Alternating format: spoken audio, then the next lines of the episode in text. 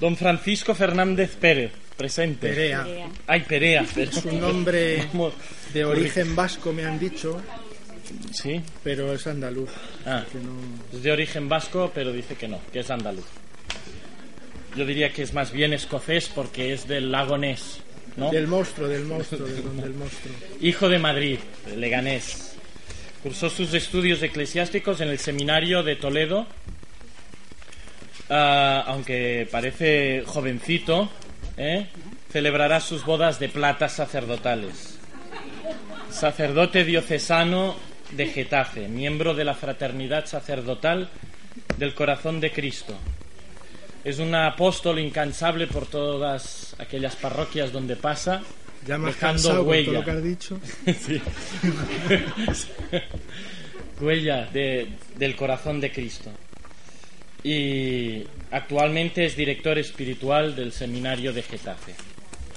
Pues la conferencia es Vivir la vida en el corazón de Cristo. Os dejo con él. Bueno, muchas gracias, que Dios te perdone. Y como sabéis, pues hay que reconocer las limitaciones humanas, ¿verdad?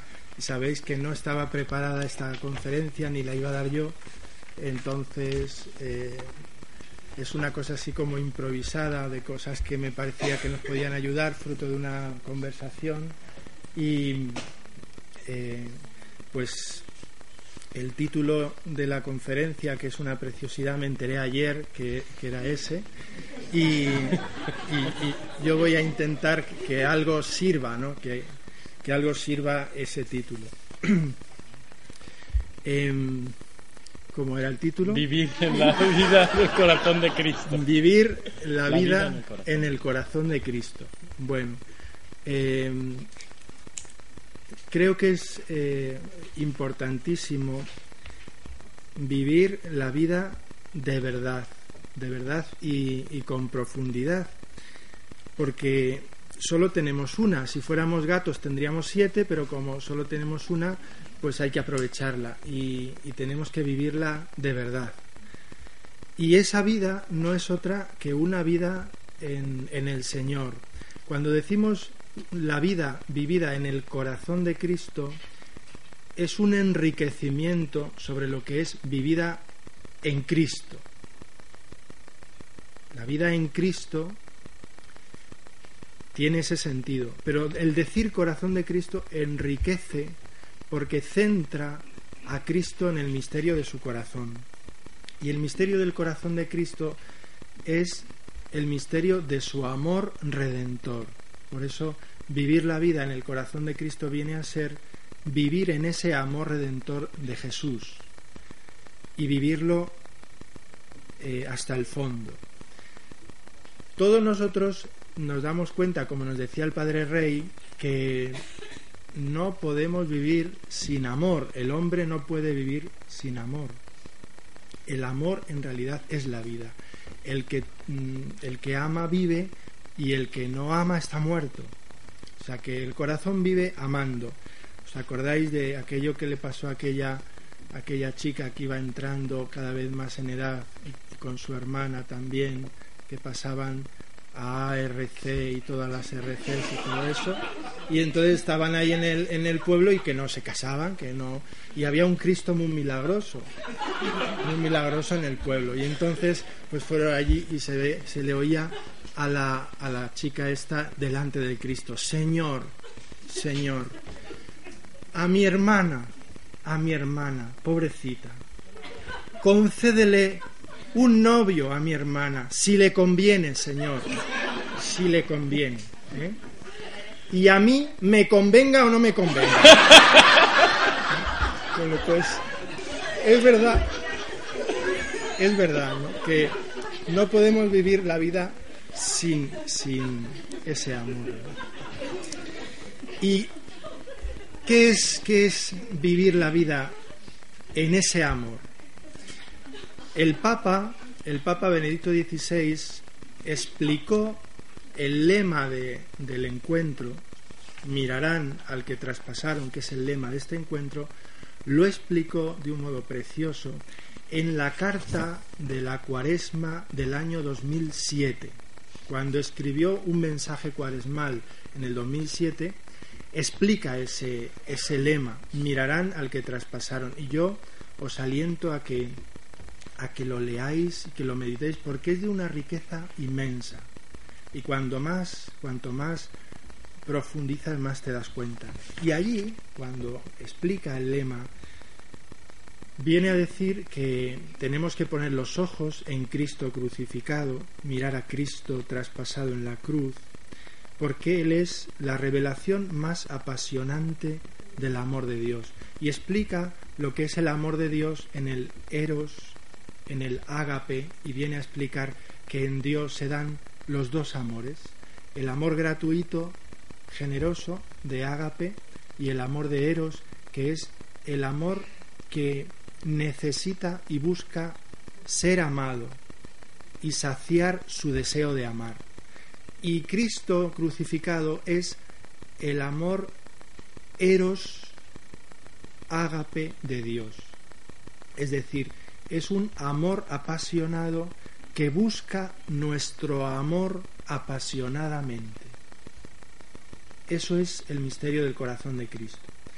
Y dice el Papa, la respuesta que el Señor desea ardientemente de nosotros es, y aquí va a explicar lo que es, la vida en el corazón de Cristo. Y dice, la respuesta ante ese amor es, ante todo, que aceptemos su amor y nos dejemos atraer por él. Primero, que es muy difícil dejarse amar es muy difícil, porque no nos creemos amables. Nuestra gran dificultad es que tenemos tanta experiencia de nuestra propia miseria que nos creemos dignos de rechazo. Y como no nos vemos amables y dignos de ser amados, no acabamos de creer que el Señor nos ame de verdad, apasionadamente. Y entonces no acogemos el amor. Segundo, hay que corresponder a ese amor. Corresponder a ese amor. La correspondencia a ser amado es amar. Por lo tanto, cuando uno experimenta y vive que es amado por Cristo, uno ama a Cristo. Y una vida en el corazón de Cristo es una vida de amor a Jesucristo. En eso me voy a entretener ahora. Y después dice el Papa. Y después de corresponder a ese amor, luego comprometerse a comunicarlo a los demás. Tercero, una vida en el corazón de Cristo significa comunicar el corazón de Cristo a los demás amándoles. Cristo me atrae hacia sí para unirse a mí, para que aprenda a amar a los hermanos con su mismo amor. Ahí está toda nuestra vida. Pero eh, yo me voy a entretener un poco en, el amor a Cristo. No solo en, en el amor que Cristo nos tiene a nosotros, sino en nuestro amor a Jesucristo. Si nosotros amamos de verdad a Jesucristo, o es una idea, o lo tenemos así como fríamente. Y para eso me voy a valer también de, del Papa, porque el Papa en el año Paulino, ¿os acordáis que hubo un año Paulino?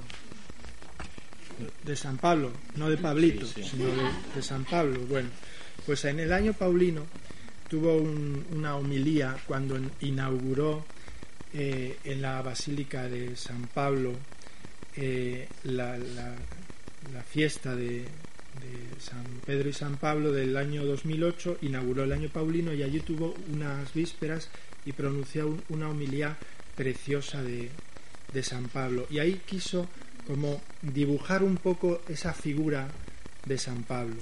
Y dice él, en la carta a los Gálatas nos dio San Pablo una profesión de fe muy personal, en la que abre su corazón ante los lectores de todos los tiempos y revela cuál es la motivación más íntima de su vida. El Papa nos introduce en la intimidad de San Pablo, en el secreto del corazón de San Pablo. Y dice, vivo en la fe del Hijo de Dios, que me amó y se entregó a sí mismo por mí. Todo lo que hace San Pablo parte de este centro. Y esto es una clave para nosotros.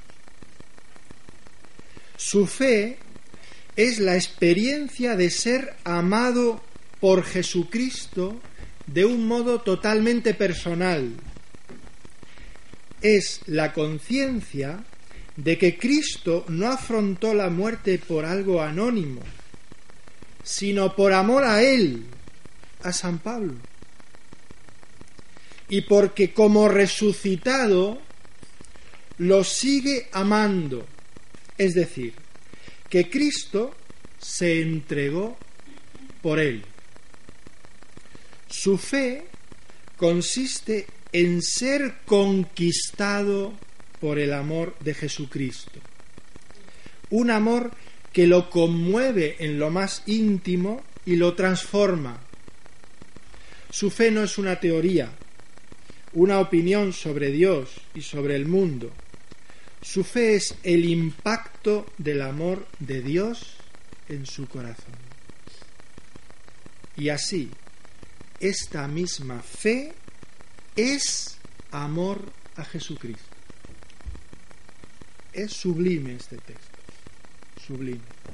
Dice el Papa que la fe es amor a Jesucristo. Si no tienes amor a Jesucristo, no tienes fe. Y por eso la vida de fe es vida de amor a Jesucristo. No es vida de amor a los demás. No. Es un amor a Jesucristo. Y por eso es tan importante que nosotros entremos en ese amor a Jesucristo para vivir la fe. Cuando San Pablo dice esto en la carta a los Gálatas, lo dice introducido por una expresión muy fuerte, muy fuerte, como dicen hoy los jóvenes pijos. Qué fuerte, ¿no? Qué fuerte. Pues sí, sí, esto es fuerte, fuerte, fuerte, ¿no? Dice, dice, estoy crucificado con Cristo. Y vivo ya no yo, sino que Cristo vive en mí. Y la vida terrena, la de ahora, la vivo por la fe en el Hijo de Dios que me amó y se entregó por mí. Es decir, que esa conciencia de lo que es ser amado apasionadamente por Cristo le lleva a él a creer en ese amor. Una fe que es amar a Jesucristo y tiene experiencia viva de ese amor. Una experiencia viva que le lleva a cambiar de vida, a cambiar de vida. Pero no a cambiar de vida porque San Pablo tuviera un chalet en Tarso y se lo hizo en Damasco y luego uno en la playa en Jafa para sus viajes. No, no es eso, sino que, que le cambia la vida porque cambia Él. Porque cambia Él. Muchas veces nosotros estamos esperando a cambiar de vida porque cambien los acontecimientos de nuestra vida. Y cuando venga ese jefe nuevo que va a venir de New York, ya verás, ya verás. No, no. Tu vida solo cambia si cambias tú. ¿Y cuál fue el cambio tremendo de San Pablo? El cambio de San Pablo fue este. ya no vivo yo, sino que es Cristo el que vive en mí. Es Cristo el que vive en mí. Ya no vivo yo. Pero ¿qué cambio es esto? Parece un cambio de transustanciación, como en la Eucaristía. Que yo pueda decir, ya no vivo yo. Es que es Cristo el que vive en mí. Ese es el fruto del amor a Jesucristo. Esa es la expresión del amor a Jesucristo. ¿Qué es lo que nos pasa a nosotros? Lo que nos pasa es que estas cosas que escuchamos eh, nos desconciertan un poco porque no tienen demasiada analogía humana y nosotros solo tenemos como analogía del amor de Dios el amor humano. Pero fijaros lo que digo, analogía del amor de Dios porque el amor humano no es el amor de Dios. El hermano Rafael eh, paseaba un día con su con su tío, que era también un místico, un tío místico, ¿no? Pues, eh, y eran muy orantes, y, y el hermano Rafael paseaba y le decía, mira, mira los campos, los árboles, los pájaros, los paisajes, mira, mira, en todo esto que ves está Dios. Pero nada, nada de lo que ves es Dios. Eso es muy importante. En el amor humano, en el amor humano, actúa el amor divino, el amor de Dios, pero no es el amor de Dios. Y lo que a nosotros nos salva es el amor de Dios, no el amor humano. El amor humano transido del amor divino. Un ejemplo que en la conversación teníamos, no, que a veces los ejemplos así tontos, a los tontos nos ayudan mucho, porque nos centran un poquito. El amor de Dios no se comunica a los demás por otro cauce que no sea el amor. Eh, si nosotros queremos que la gente se encuentre con Cristo, que conozca a Cristo, no es una cuestión simplemente de hablarle de Cristo, sino que es una palabra de amor que le hable de Cristo. Es decir, que nosotros tenemos que amar de verdad, amar a esta persona, para que se convierta. Si tú no amas a una persona, nunca se va a encontrar con el Señor por ti, porque el Señor actúa por el cauce del amor que tú le pongas. Y lo mismo te ocurre a ti con los demás. Las personas que te aman son cauce de Dios para ti, pero son cauce, porque el ejemplo que os iba a decir es esto, es como la corriente eléctrica. La corriente eléctrica creo yo no entiendo mucho, que pasa por el metal, ¿no? Y entonces si, si hay corriente aquí en el micro, tú lo coges y dices, ¡qué calambre! ¿no? O sea, la corriente eléctrica pasa por el metal, pero no es el metal. No, porque si el metal no está enchufado, pues no hay calambre. Lo que da calambre cuando nosotros nos acercamos a los hermanos es la corriente de vida de amor de Dios, que es lo que mueve nuestra vida. Es como la batidora, que enchufada funciona. Y sin enchufar, ¿qué es? Un armatoste. Para mí es un armatoste aunque funcione, porque no sé ni usarla. Pero bueno, un armatoste, un armatoste, ¿no? Y nosotros, en nuestro apostolado, en nuestra entrega a los demás, somos como metales conductores con nuestro amor humano. El amor humano es el metal conductor, pero no es lo que realmente eh, llena el corazón del hombre. No es lo que salva, eh, lo que salva es el amor divino. Esto hay que aplicarlo en todo amor humano. El amor matrimonial, el amor de, de los esposos, no les salva porque se amen mucho con amor humano, es que hemos hecho 19 cursillos de amor humano. El nuevo lifting del amor humano. Mira, es que aunque seas especialista en el amor humano, eso no, no salva. Lo que salva es el amor divino. Pero es cauce el que tiene. Y por eso en nosotros, que necesitamos vivir el amor humano como cauce del amor divino, necesitamos la experiencia de amor humano como cauce del amor divino, tenemos que ponerlo en juego superándolo. Hay tres cosas que a veces se nos olvida y tenemos que superar. Que todo amor humano es limitado y para vivir un amor con Cristo hay que superar eso. Que todo amor humano necesita ser purificado porque está mezclado de egoísmo.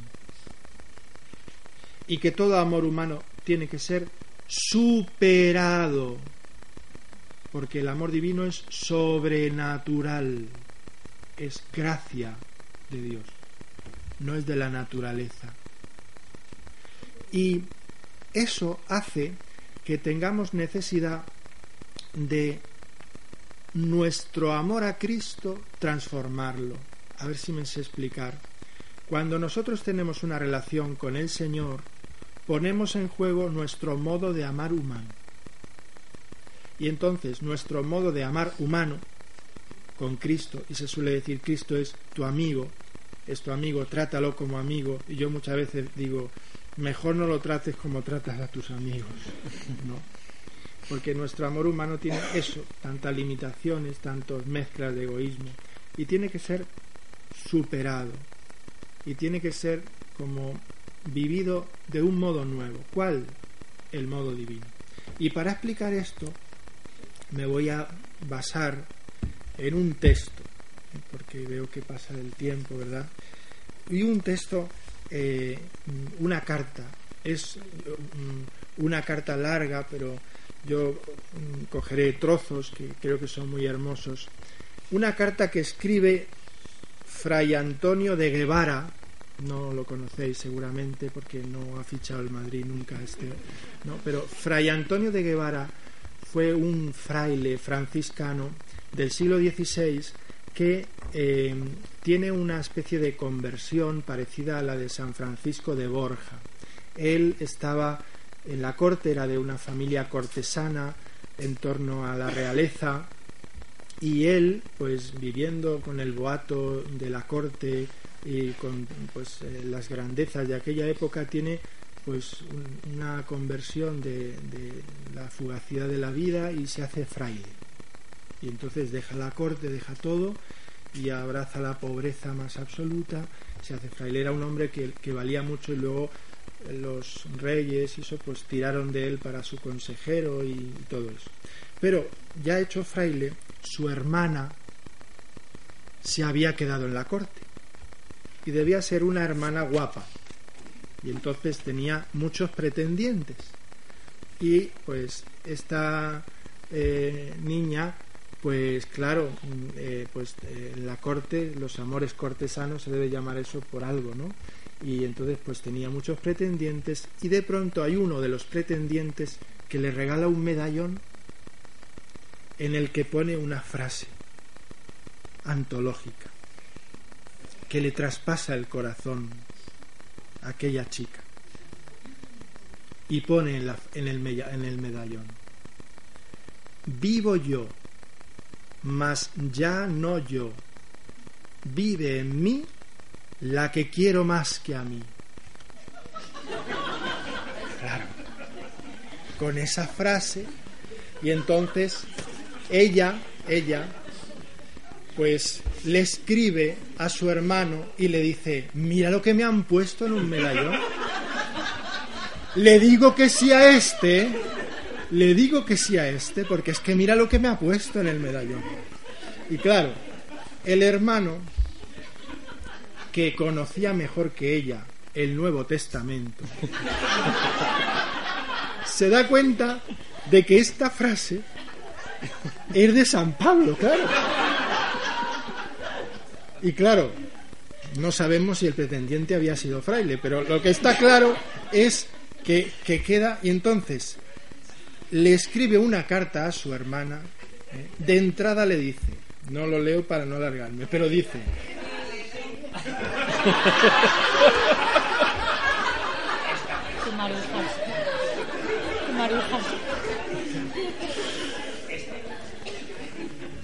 Pues le dice, pues volviendo a vuestra medalla y a las palabras escritas en ella, digo que yo las aprendí de San Pablo.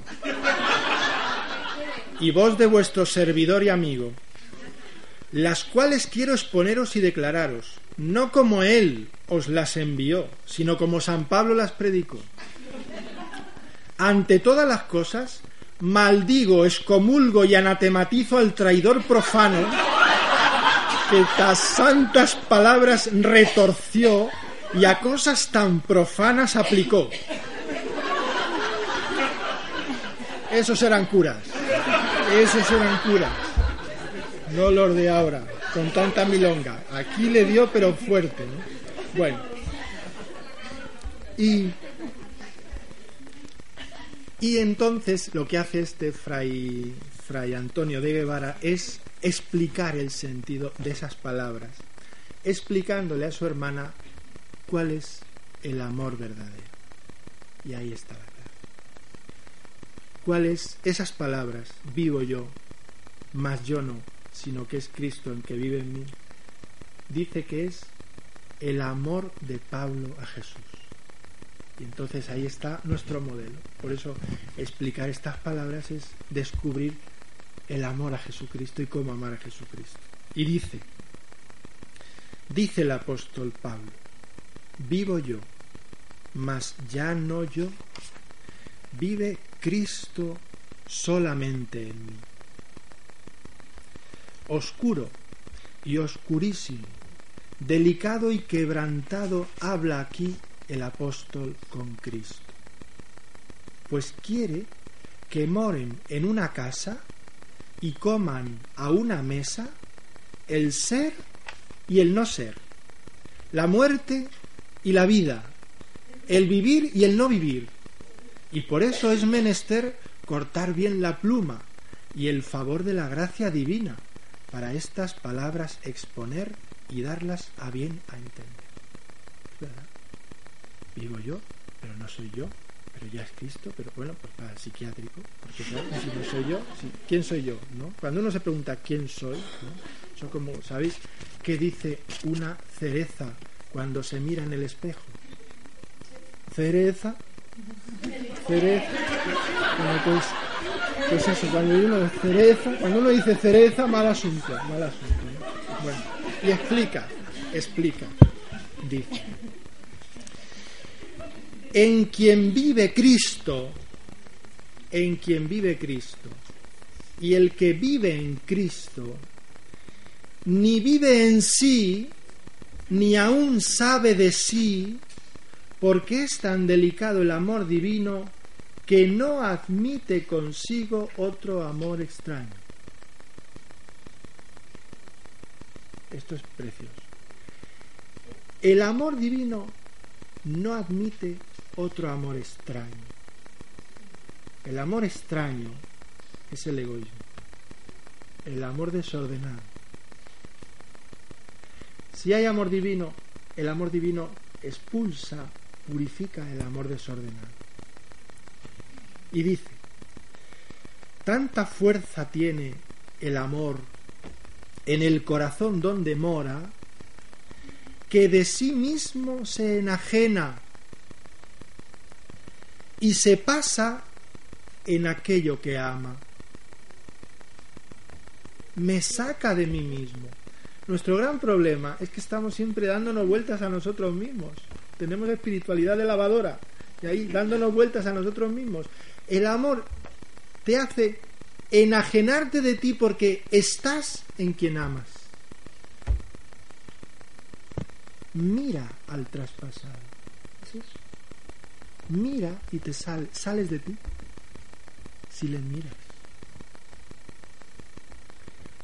De tal manera es la vida del que ama como aquello que ama. La vida del que ama, ¿cómo es? Como aquello que ama. Esto es auténticamente verdad. Uno vive lo que ama y lo que no ama no lo vive, aunque lo sepa. Aunque lo sepa. Yo puedo conocer a Cristo con la sabiduría de todos los teólogos y todas las exégesis y todos los idiomas arameo, hebreo, andaluz, todos los idiomas, todos los idiomas. Si no amo a Jesucristo, mi vida no está en él. Y dice, si tú, oh enamorado, amas a ti, vives en ti, si amas a mí, vives en mí, si amas al amigo, vives en el amigo, y si amas a Cristo, vives en Cristo.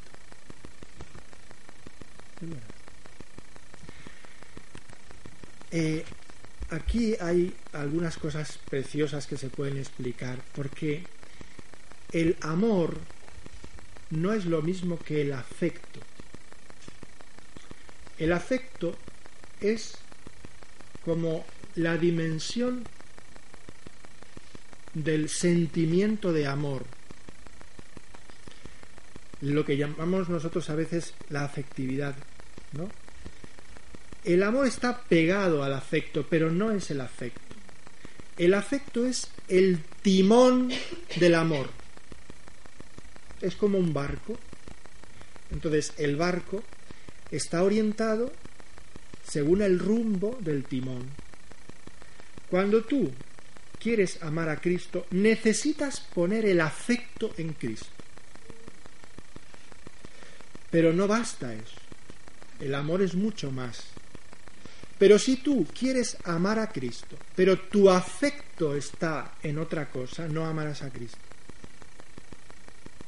Y por eso nuestros afectos desordenados son el gran obstáculo para amar de verdad al Señor.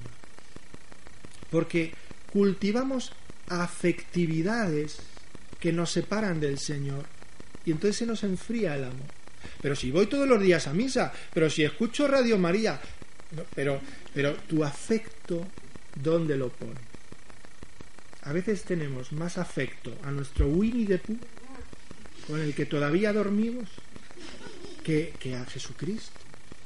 Y a Jesucristo hay que amarle afectivamente también y tener nuestras carantoñas con él y nuestra ese es el único que te va a aguantar. Es así. Bueno pues sigue sigue dando caña a la hermana, este, el fray, fray Antonio de Guevara, sigue y dice,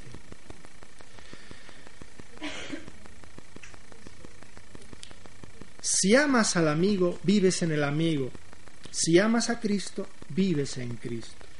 De manera que todos los que se aman en un corazón tienen harto y con solo un querer tienen contento. Los que se aman se satisfacen en un corazón. Y dice uno, ¿en cuál de los dos? En el del otro. En el amor a Jesucristo, mi hartura es su corazón porque su hartura es el tuyo. Eso es desconcertante. Cristo te ama afectivamente, con toda su ternura, su delicadeza, su pasión. Y la hartura del corazón de Cristo es el tuyo. Si supiéramos eso, es para volverse loco, de alegría y de gozo. Eso es más que las medallas. ¿Cómo? ¿Cuál? ¿Y cuál he dicho? Pues es que no sé lo que he dicho. A ver. Perdona, hija. no sé. Es que no sé lo que he dicho porque, pues eso, que quiero, decir que eh, que llena, llena. Yo no sé explicarlo bien, pero quiere decir eso que cuando uno ama mucho encuentra la palabra que usa Santa Teresa es llenumbre. ¿eh? Encuentra su llenumbre en el corazón del que ama. Y sigue nuestro querido fraile. Oh, cuánto debe mirar el que ama, qué tal es lo que ama, antes que se arroje a lo amar. Es decir, el amor es siempre sensato. Sensato. El amor insensato no es amor, es pasión. Es pasión. Yo no sé, muchas veces para mí es un misterio la vocación matrimonial gordísimo, porque los encuentros así, o cuando haces un expediente matrimonial en los pueblos y de pronto viene a hacer el expediente matrimonial y viene la pareja y hablas con la chica y hablas con el chico y siempre me pregunto, esta chica, guapa, inteligente, buena, sencilla, ¿qué habrá visto en este majadero que tiene aquí al lado? Que se, mire, me enamoré, me enamoré, luego falló la cosa y tal, pero es que me enamoré, me enamoré. ¿Pero cómo que te enamoraste? Pues vaya, vaya amor más tonto que tienes. ¿Cómo te enamoraste de, de una cosa así, no? pues, pues hay que mirar muy bien, hay que mirar muy bien, ¿no? Porque cuál es el amor que tengo, tal es la vida que hago. Y si mal amo, mal vivo. Y si bien vivo, bien amo. Nosotros muchas veces queremos cambiar nuestra vida y convertirnos y dejar de hacer las cosas mal y empezarlas a hacerlas bien sin cambiar de amor. Y no se puede. Para vivir bien hay que amar bien. Amar bien. No es, pues voy a hacer cosas, voy a hacer un ejercicio pues para, para no insultar. Bueno, lo agradeceremos todos, pero eso no, no, no cambia la vida. Cambia de modo de amar, cambia de amor. De manera que si mi amor está mal empleado, mi vida está mal empleada.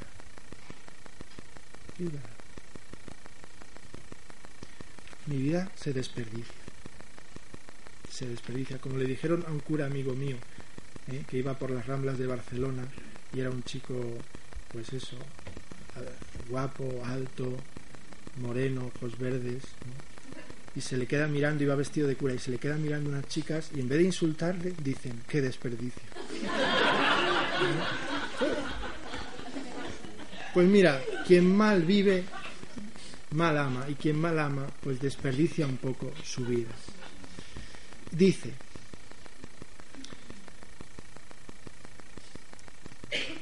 no dice el apóstol, veo a Cristo, oigo a Cristo, huelo a Cristo o toco a Cristo. Eso lo hace el amor humano. El amor humano necesita ver, necesita oír, necesita oler, tocar. No dice eso, sino vivo en Cristo. Porque la vida no está en los ojos con que vemos, ni en las manos con que tocamos, sino en el corazón con que amamos. De manera que el amor de Cristo y el corazón de San Pablo aunque no eran de un ser, tenían un solo querer. Aunque el amor de Cristo es un misterio, es un misterio de fe, es un misterio de vida sobrenatural, y el ser de San Pablo es un ser humano, limitado, eran distintos, tenían un solo querer, y ese solo querer le hace a San Pablo vivir en Cristo. Porque esa es la vida, la vida del corazón. El que de todo su corazón ama, siempre piensa en lo que ama, mira lo que ama, sirve a lo que ama y aún pena por lo que ama. Entonces, el amor enfoca la vida, enfoca lo que uno mira, enfoca lo que uno sirve, enfoca lo que uno piensa, enfoca lo que uno sufre. Eso es. Y dice, el corazón enamorado de Cristo ni siente así, ni piensa en sí, ni quiere así, ni aún anda en sí, sino que extraño de toda conversación y enajenado de su condición, dice con el apóstol, vivo yo, mas ya no yo. Es el salir de ese, ese amor. Y ese amor de salir de nosotros, que le hace a uno olvidarse de sí mismo, ese amor es en realidad lo que pide Jesús para su seguimiento. El que quiera venirse conmigo, el que quiera venirse conmigo, es decir, el que me quiera, no es simplemente el que desee con su libertad, sino el que quiera, es un querer del corazón. El que me ame, niéguese a sí mismo, cargue con su cruz y me siga. Y lo explica, lo explica a la hermana que como vemos le está pegando una buena friega. Muy contrarios son el vivir en Cristo al vivir del mundo porque para ganar la vida hemos de perder la vida. Para vivir hemos de morir. Y para Cristo, nuestro Dios, seguir, hemos a nosotros de perseguir. De manera que para cumplir con lo que debemos, no hemos de hacer cosa de las que queremos, Nunca Cristo en el corazón del apóstol hiciera morada si el apóstol en sí mismo viviera, de lo cual se puede inferir que es necesario alejarme yo de mí para que Cristo se allegue a mí. Oh buen Jesús, oh amores de mi alma, vivo yo, mas ya no yo. Es a saber que vivo en ti cuando soy manso, vivo en mí cuando soy soberbio, vivo en ti cuando te alabo, vivo en mí cuando soy voraz, vivo en ti cuando te amo, vivo en mí cuando te olvido, de manera que vivo en ti muriendo en mí y muero en mí viviendo en ti. Esta carta, que fijaros lo que le escribe a una hermana, si llega a ser una monja, ¿verdad? Pues a una hermana. Esta carta creo que nos da luz para entender el sentido de ese amor a Jesucristo. Un amor verdadero en el que por la fuerza del mismo amor uno muere para sí. Pero no es que yo me mate, me mata el amor. Eso es Cristo crucificado. Me mata el amor. Por eso dice San Pablo antes, estoy crucificado con Cristo. Estoy y se enamora de Cristo crucificado. Nos falta enamorarnos muchísimo de Jesucristo crucificado para poder entrar en ese camino del amor. ¿Cuánto tiempo me queda? Un minuto. ¿Sí? Bueno, pues, pues a ver, ¿cómo eh, diría así rápidamente, por si nos puede ayudar? Por eso, entendiéndolo así, se entiende lo que es el progreso de la vida espiritual, el progreso de la santidad y la vida de la santidad como vida de amor y como progreso de crecimiento en el amor y como progreso de maduración en el amor. Creo que es, aunque están unidos lo que es la maduración en el amor con la maduración de la persona, están unidos, pero uno puede avanzar en años, madurar humanamente, se desenvuelve mejor en la vida, en el mundo, conoce y puede tener como inmadureces en el amor. Eh, tenemos necesidad de un crecimiento constante, de perfeccionamiento en nuestro amor a Jesucristo. El ejemplo lo tenéis en las amigas de Jesús, en Marta y María, que están en la casa de Betania y que llama la atención que no son eh, pues de quizá de esas mujeres que seguían al Señor como María Magdalena que iba con Jesús sirviéndole lo dice el Evangelio de Lucas sino que ellas tenían su casa eran seglares pero vivían una altísima intimidad de amor con Cristo de tal manera que Cristo iba a descansar en su casa. Cuando Cristo descansa en tu corazón, entonces eres amigo de Cristo, amiga de Cristo. Y allí están Marta y María. Y Marta es el modelo del amor a Cristo, pero imperfecto, que se vuelca en el hacer por Cristo, por Cristo. Lo hace por Él, pero no está con él. María parece que hace menos, pero está con él. Y por eso le dice Jesús, Marta, andas inquieta. La inquietud, el agobio, la zozobra, la falta de paz es siempre signo del amor imperfecto. Y entonces, cuando nosotros vivimos en nuestra vida profesional, en nuestra familia, con nuestros amigos, en nuestro apostolado, inquietos interiormente, es que quizá nuestro amor tiene que madurar. Y lo hacemos por Cristo y estamos metidos hasta las orejas en el apostolado, pero interiormente nos falta el descanso y la paz.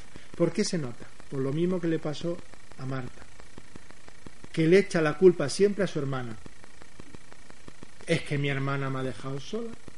Es que aquí, claro, te presentas tú, pero si fueras tú solo, pero vienen 12 gorrones contigo y aquí hay que servirles la comida a estos y es que me tienes desbordado y esta mañana he estado todo el día en la compra de Jerusalén y en la cola del pescado he estado dos horas y no he hecho nada en toda la mañana. Pues eso. Siempre la culpa la tiene otro. Y María es el modelo de ese amor perfecto. El amor perfecto es fruto de un camino, no es eh, una cosa que cae del cielo. Entonces yo voy ahora, ay, pues necesito el amor perfecto. ¿Tiene usted cursillos de amor perfecto? En tres días se lo arreglo. No, publique el libro en 15 días el amor perfecto. Bueno, no, sino que es un proceso y es un camino. Los santos explican y los eh, estudiosos que hay, ellos llaman la vía purgativa, la vía iluminativa, la vía unitiva, ¿eh? que quiere decir es un camino de purificación, es un camino de luz, es decir, de contemplación de Cristo, es un camino de unión, es decir, de pertenencia mutua, y eso se va dando siempre en nuestra vida. Hay un crecimiento en la purificación, en el conocimiento y la penetración del misterio de Cristo, y hay un, un, avance y una profundidad cada vez mayor de la unión, de la sintonía de corazón con el Señor. Y por eso, pues se necesita un, un camino de, de, de educación del amor y de crecimiento en el amor. Sin entrar demasiado, yo sí que os digo, para que lo leáis y lo, y lo meditéis, si queréis, cómo San Pablo, al explicar este misterio, habla en la carta a los romanos, en el capítulo 8, y en la carta a los Gálatas, en el capítulo 5, él habla como de la ley de la carne y la ley del espíritu. Eh, San Pablo entra mucho en el corazón del hombre y se da cuenta de que en el corazón del hombre hay una ley. No solamente tenemos como una tentación o una inclinación o un pecado, sino que hay como un orden carnal. Cuando San Pablo habla de la palabra carne, no se refiere a la carne material solamente, aunque también ni a las pasiones de la carne. La carne para San Pablo es el hombre egoísta, es el misterio de la iniquidad en el hombre, es el misterio del egoísmo que impregna todas las dimensiones del hombre. Y dice San Pablo que el egoísmo tiene una ley y por tanto tiene un cierto orden egoísta que hace que la gente que no conoce a Dios le parezca que vive bien, porque configura la vida en torno al egoísmo y entiende las cosas desde el egoísmo. Y parece razonable, con 15 años te quedas embarazada, ¿cómo te vas a casar? Por favor, es lógico. Si te enamoras de un hombre que no es tuyo, lógico, yo no me hubiera enamorado del que tienes. Ah, lógico, pues cambia de hombre como si fuera de cartera, ¿no? O si es que si son dos chicos y se quieren y van juntos, no son guardias civiles, y entonces ¿qué hacen? Pues va, pues que se casen. Pues mira, hijo, no es lógico. Hay una lógica de la carne, que es la lógica mundana esto es importante entenderlo. ¿Por qué? Porque el mismo San Pablo explica en la carta a los Corintios que el que vive ahí no entiende el Espíritu. No lo entiende. Entonces, si tú te pones delante de tu canario a explicarle el amor espiritual de San Pablo a Cristo y explicas lo profundo de la teología paulina, tu canario te mira y te dice, pío. Porque es que no, no, es que estáis en dos planos, o sea que no. Claro, entonces no, no, a veces nosotros queremos convertir convenciendo, como haciendo tan explicable, mire usted, claro, pero es que está, ¿cómo se mete a monja? 20 años que tiene, médico casi, y allí, clausura, ¿qué hace? Y entonces tú le explicas, no, pero hace mucho bien, porque hacen rosquilla. Claro, es que es una cosa, una vocación de rosquilla, pues no la acaba uno nunca de entender. Y, no es por ahí. Y, y hay una ley que es la ley del espíritu. La ley del espíritu es, no la ley, como voy a decir, las leyes espirituales, no. La ley del espíritu para San Pablo es el Espíritu Santo como ley, que es Dios amor. Dios amor. Y entonces tiene la lógica divina, la lógica del amor, que es estar loco. Mira cómo pilla. Estar loco de amor, porque es la cruz. Esa es la ley. Entonces, en nosotros, y San Pablo lo explica muy bien, se dan las dos cosas a la vez. Oiga, pero es que, ¿cómo es posible que yo estaba en la oración y casi estaba tomando café con Santa Teresa? Es que ha sido como un éxtasis que me ha subido. Salgo, salgo de la oración y me encuentro con fulanito y me han venido unas ansias de cortarle el cuello. ¿No? ¿Será eso una mística? ¿No? Pues ¿Cómo es posible que tenga las dos cosas a la vez en mi corazón? Sí, sí, porque a la vez tenemos las dos cosas. Ahora bien, acordaros siempre. Pero el rumbo es único. Y el rumbo lo pones tú. ¿Dónde pones el rumbo de tu vida? ¿Hacia la ley del espíritu o hacia la ley de la carne? Solo hay un timón en tu vida, en tu corazón. Tu decisión libre, personal. Cuando uno dice, no, es que yo no quería, pero es que sin darme cuenta, mira, pues sin darte cuenta quiere decir que no lo hiciste. Oiga, padre, es que he hecho esto, no sé si he pecado. Si no lo sabes tú, ¿cómo lo voy a saber yo? Que ni estaba. Pues es que a veces yo me hago un poco de cruces porque la gente cree que hace las cosas malas pero como sin querer, no. Sin querer, no. lo que uno nota como arrastre puede ser la ley de la carne o puede ser la ley del espíritu, pero a mí no me arrastra nadie, oye. Yo decido y pongo rumbo al corazón de Cristo. Eso es muy importante porque nos da a entender el poder que tiene el amor para orientar la vida. Y el poder que tiene el enamoramiento de Cristo para dirigir la vida. Y la vida no es el camino de la vida. La vocación no mire usted, ¿qué vocación tengo? Mire, usted tiene vocación de bombero. Ah, muy bien, pues entonces yo me compro una manguera, me compro un casco, me compro unas botas y me compro un fuego. Y entonces ejerzo. No. Pero si es que no es eso, porque no es por ahí. El Señor nos dice, yo soy el camino, la verdad y la vida. Tu vocación es clarísima, es amar a Jesucristo. Y dejándote llevar por el amor dócil a Jesucristo, vivirás tu vida. Y puede ser que te haga un lío el amor de Cristo, como le pasó a San Antonio de Padua, que de pequeño quería una cosa y de mayor fue otra. Eso es importantísimo para nosotros. Y por eso, eh, ¿cómo debemos vivir esa vida de amor en medio de esa especie como de combate espiritual de la carne y del espíritu? Entrando en esa docilidad al Espíritu Santo. La docilidad al Espíritu Santo no es una especie de sensación de que uno flota.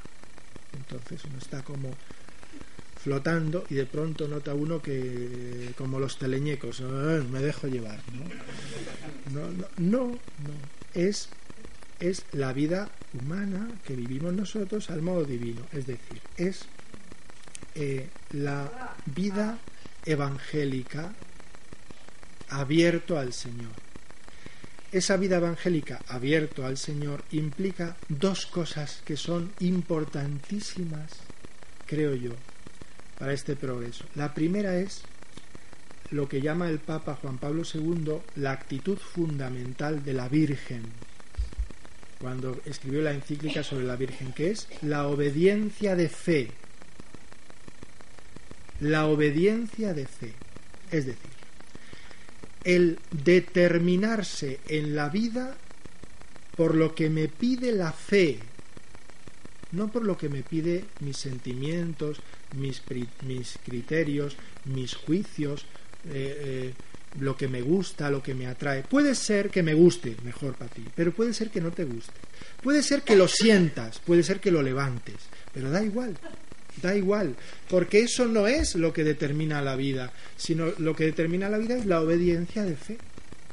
Y esa obediencia de fe, en medio de la experiencia de nuestras desobediencias, de nuestros pecados, de nuestras miserias, solo se puede vivir en el abandono, en la confianza, en la confianza en el amor. Es curioso que a veces se dice que hay que confiar en Dios sin amar a Dios. No se puede. Y tampoco se puede confiar en Dios sin ser amado por Dios. Solo el que ama mucho y se siente muy amado es capaz de confiar en grandes peligros. Y por eso me gustaría terminar con una experiencia espiritual que tiene San Claudio de la Colombier, el doctor de la confianza en el corazón de Cristo.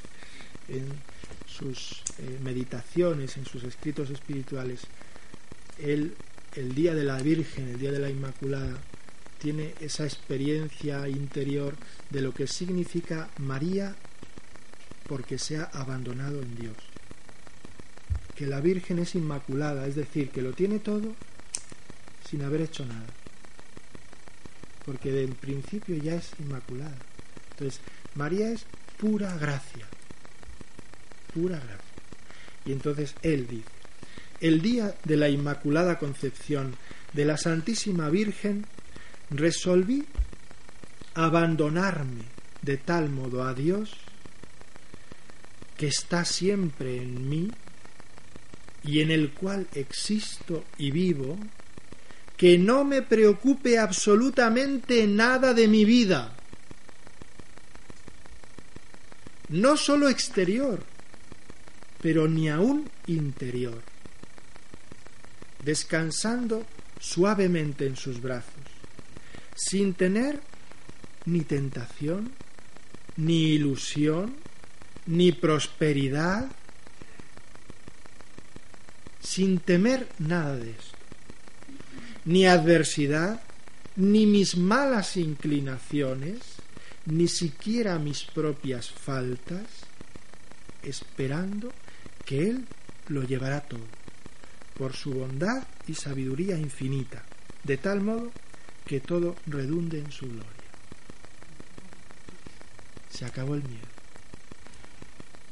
Me resolví a no querer ni ser amado, ni sostenido por nadie, queriendo tener en Dios mi Padre y mi Madre, mis hermanos y mis amigos y todos aquellos que pudieran ser objeto para mí de algún sentimiento de afecto.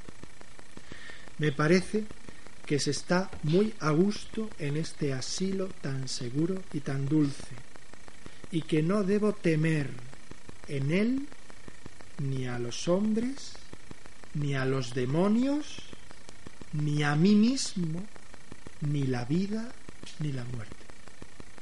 Con tal que Dios me mantenga en él, soy sumamente feliz. Parece que he encontrado en esto el secreto para vivir contento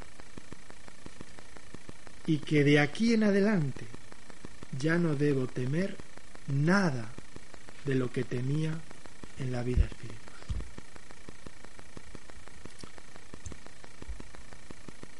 Amén.